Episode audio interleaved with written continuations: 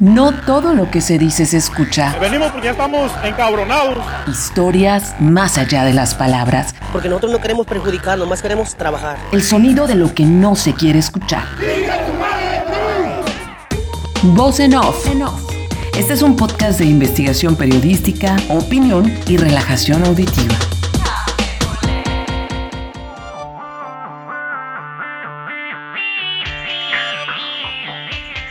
Mientras que autoridades de Baja California centraron sus esfuerzos en el combate a la pandemia ocasionada por el COVID-19, que hasta ahora ha dejado casi 3.000 contagios y más de 400 fallecidos, la otra pandemia, la relacionada con la violencia de género, prácticamente fue desatendida, al grado que el Estado se ha convertido en uno de los más riesgosos para las mujeres durante la contingencia.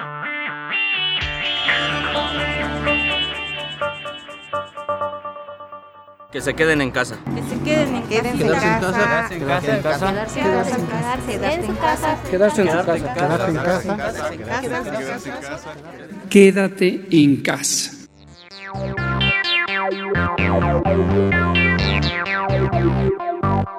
Desde el pasado 17 de marzo, fecha en que la Secretaría de Salud confirmó los primeros casos de COVID-19 en el estado, curiosamente en dos mujeres residentes de Mexicali, el panorama cambió radicalmente. Las medidas sanitarias se incrementaron, las restricciones se endurecieron y todos, sin excepción, se vieron obligados a implementar protocolos para evitar ser contagiados. Los recursos de los gobiernos en todos los niveles se focalizaron en contener la pandemia e impedir la mayor cantidad de contagios posible. Sin embargo, la emergencia sanitaria generó otra consecuencia, no precisamente relacionada con el coronavirus, pero igual de importante, como es la violencia de género.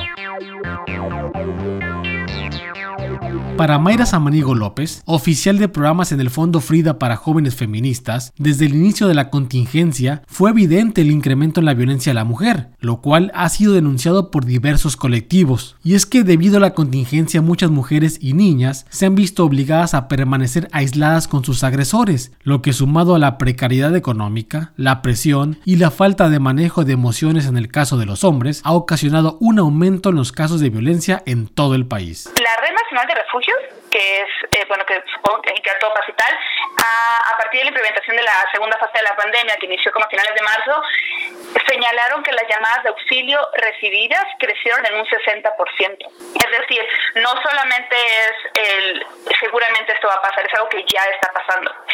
Y los 69 refugios que tienen ya están en una capacidad, algunos del 80 y algunos rebasados hasta el 110% de su capacidad. Pero eso no es lo peor. Según Mayra, el presupuesto que otorga el gobierno federal a los refugios se ha reducido considerablemente. Incluso, en la actualidad se encuentran retenidos alrededor de 400 millones de pesos que forman parte del presupuesto anual de la red, lo que dificulta todavía más los trabajos de acompañamiento. Ese presupuesto está detenido y sin ese presupuesto las condiciones de acompañamiento y de, de, no sé, incluso de pago de salarios y, y, del, pues de los gastos corrientes que existen a mantener un refugio no está garantizado por los siguientes meses. Y el asunto es que viendo el aumento, el disparo en, en las llamadas, en las denuncias y en los casos de atención directamente en los refugios, el hecho de que no haya un presupuesto adecuado para ellos es preocupante.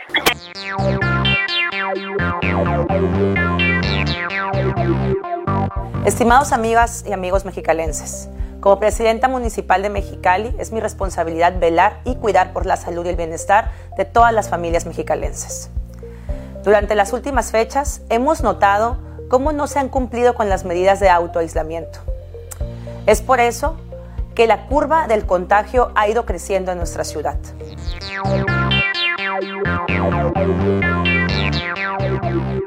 Según datos de la Dirección de Seguridad Pública Municipal de Mexicali, durante el mes de enero, el C4 recibió 2.653 llamadas de auxilio por violencia a la mujer, cifra que aumentó a 2.965 en febrero, pero que disminuyó a 2.385 en marzo, una vez que inició la contingencia. En ese sentido, la directora de InMujer Mexicali, Leonor Maldonado, coincidió en que el confinamiento obligado por la pandemia influyó negativamente en el número de los llamados. Es que efectivamente ha habido un incremento a nivel nacional del tema de la violencia, del confinamiento, es decir, la gente está confinada y pues las mujeres están más vulnerables con sus agresores.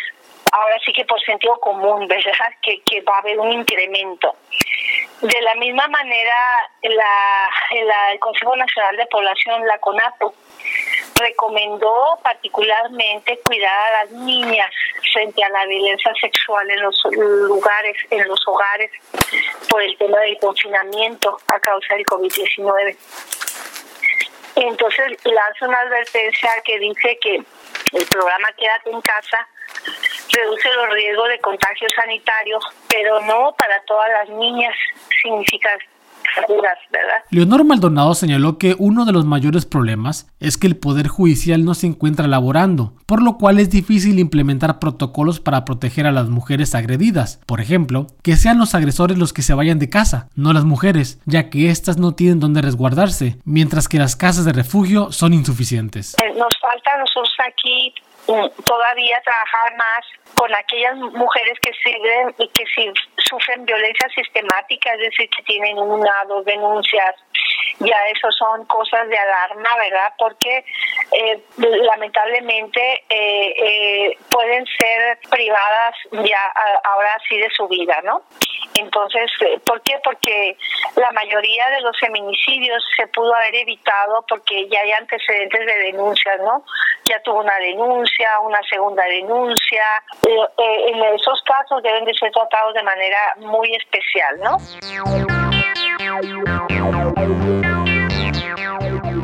En el caso de la violencia en general y la violencia contra las mujeres, no hemos nosotros advertido un incremento.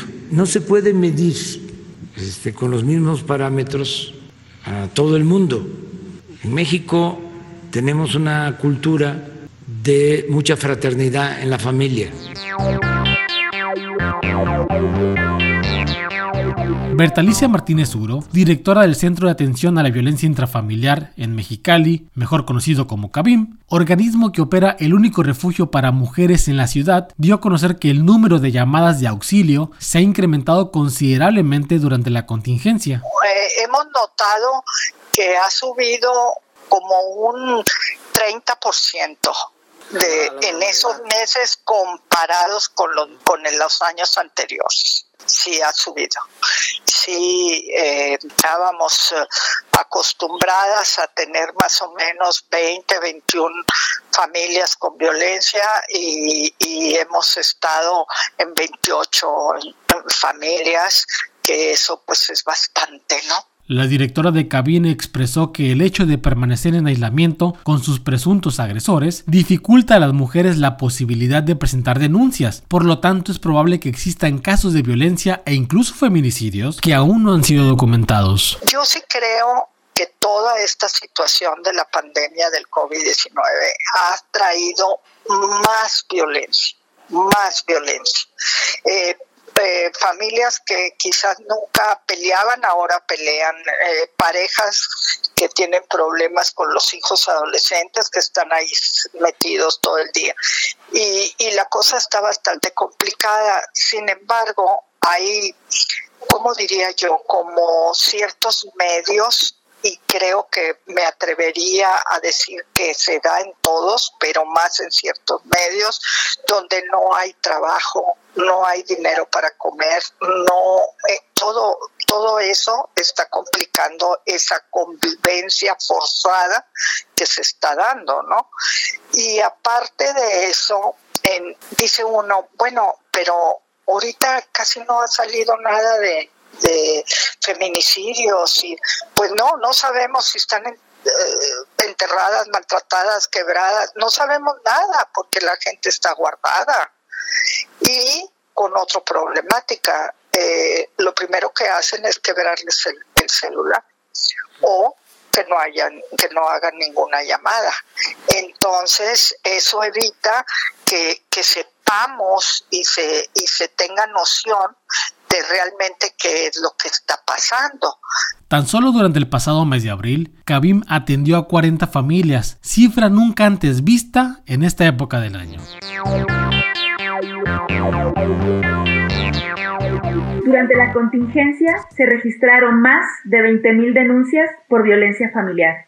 de las cuales en el 90% no se hace justicia. Señor presidente, sus declaraciones, decisiones y omisiones fortalecen la impunidad y normalizan la violencia contra las mujeres, niñas y niños al negar e ignorar el peligro que viven en sus hogares.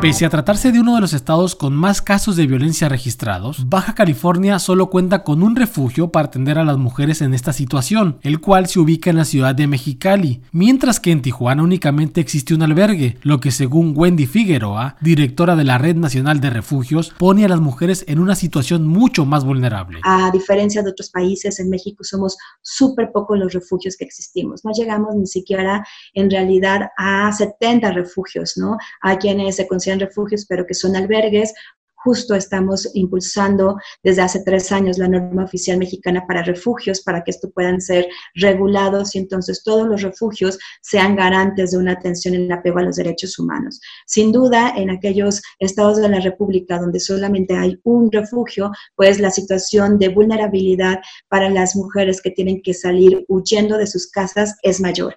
Y ahí en ese sentido, también en nuestra carta abierta, eh, planteábamos que no se han implementado eh, las casas de emergencia, las casas de transición, que son parte del modelo integral articulado que hemos lanzado desde el 2010 en la Red Nacional de Refugios y que no se había entendido la importancia de estos cuatro espacios engranaje que son parte de un refugio y que hasta ahora que está el tema del COVID se está empezando a visibilizar que necesitamos las casas de emergencia justamente para que sea el primer contacto donde las mujeres lleguen antes de ser referidas a los refugios. Estas son de las medidas extraordinarias que se tendrían que implementar y que no se han implementado. Durante un seminario realizado vía web el pasado 21 de abril, la investigadora Aimé Vega Montiel del Centro de Investigaciones Interdisciplinarias en Ciencias y Humanidades del UNAM señaló que el confinamiento a causa de la pandemia ha dificultado la presentación de denuncias, ya que no existen políticas adecuadas. Esta situación de vulnerabilidad en la que se encuentran millones de mujeres y niñas se agrava por la suspensión de labores de los poderes judiciales encargados de protegerlas. De acuerdo con la organización X Justicia para las Mujeres, el 84% de los poderes judiciales del país suspendieron actividades por la contingencia sin haber contemplado el funcionamiento de recursos legales para prevenir y atender la violencia contra las mujeres. ¿En qué se traduce este porcentaje? Por ejemplo, en que únicamente 7 de 32 poderes judiciales continúan contemplando el funcionamiento de las órdenes de protección, a pesar de ser un recurso sencillo y rápido que, de acuerdo con esta organización, no necesita denuncia o demanda para proteger a las mujeres víctimas de violencia. También en que 22 poderes judiciales no contemplan personal de guardia para implementar medidas para proteger a las mujeres víctimas de violencia que están en procesos judiciales como divorcios o pensiones.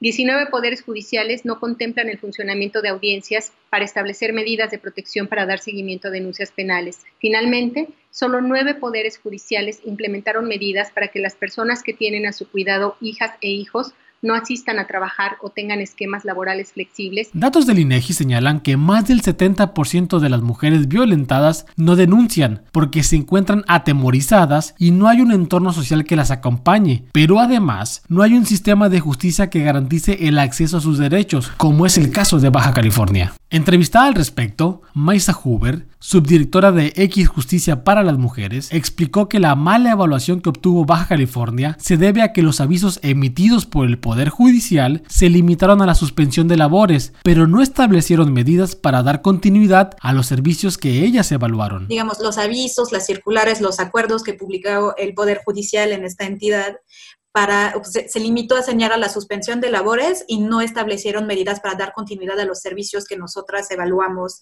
dentro de, este informe. Entonces, pues eso tiene que ver con ratificación, modificación, eh, emisión de órdenes de protección, por ejemplo, ya me habían hecho una, pregunta sobre este tema, medidas de protección a nivel familiar, eh, no dan en absoluto eh, una idea de cómo se pueden mantener esos servicios que otra vez son, están siendo considerados como servicios esenciales por cualquier orden de gobierno en cualquier entidad.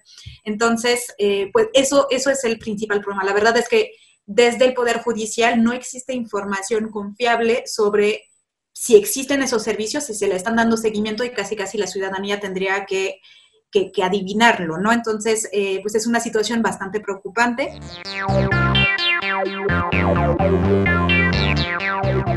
La única manera de reducir hoy, hoy, la transmisión es quedándonos en nuestras casas, en forma masiva, todas y todos. Retomo también, para que no haya confusión alguna, que esto no significa que se va a evitar que sigan aumentando los casos. Que quede muy claro, seguirán aumentando los casos y va a haber casos graves y va a haber muertes.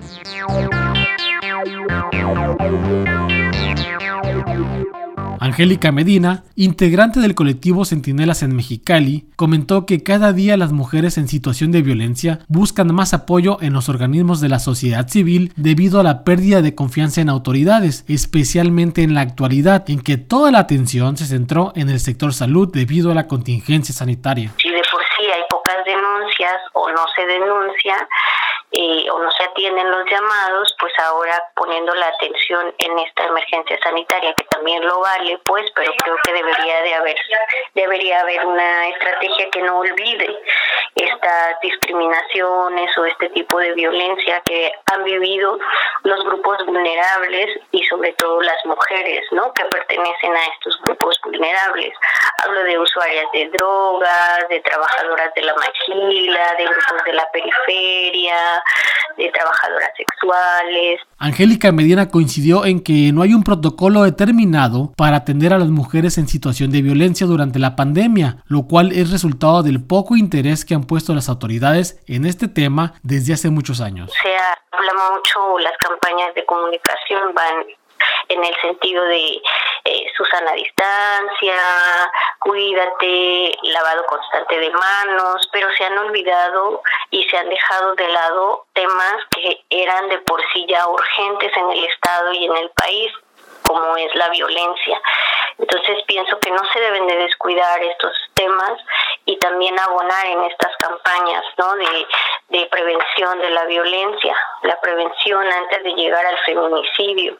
Otra consecuencia del coronavirus es que se tiene muy poca información de la solicitud de alerta de género que presentó la Comisión Estatal de Derechos Humanos de Baja California para la entidad y que en teoría iba a ser declarada desde finales de marzo. Es, un tema pendiente esto de la alerta de género. No hay, no hay una seguridad para las mujeres de que en realidad se esté trabajando mucho menos ahora con esta pandemia, y para trabajar, se esté trabajando para atender todas estas situaciones. No se trata solo de los casos que estén sucediendo ahora, se trata también de los casos de hace años que no ha habido justicia.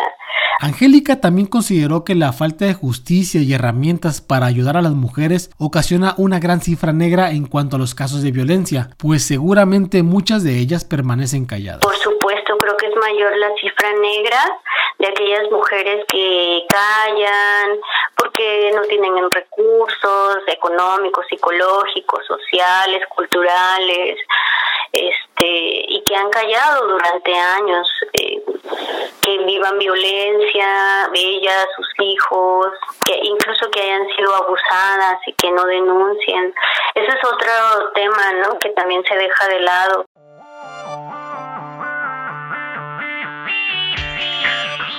Mientras la contingencia sanitaria continúa, los llamados de auxilio y las denuncias por violencia contra las mujeres en Baja California registraron una caída de hasta 40% en abril, según datos de la Fiscalía General del Estado. Pero hasta ahora, las autoridades no se han pronunciado por establecer protocolos para proteger a las mujeres, lo que las hace más vulnerables. De ahí que la recomendación de quedarse en casa, al menos para ellas, no les garantiza mantenerse a salvo.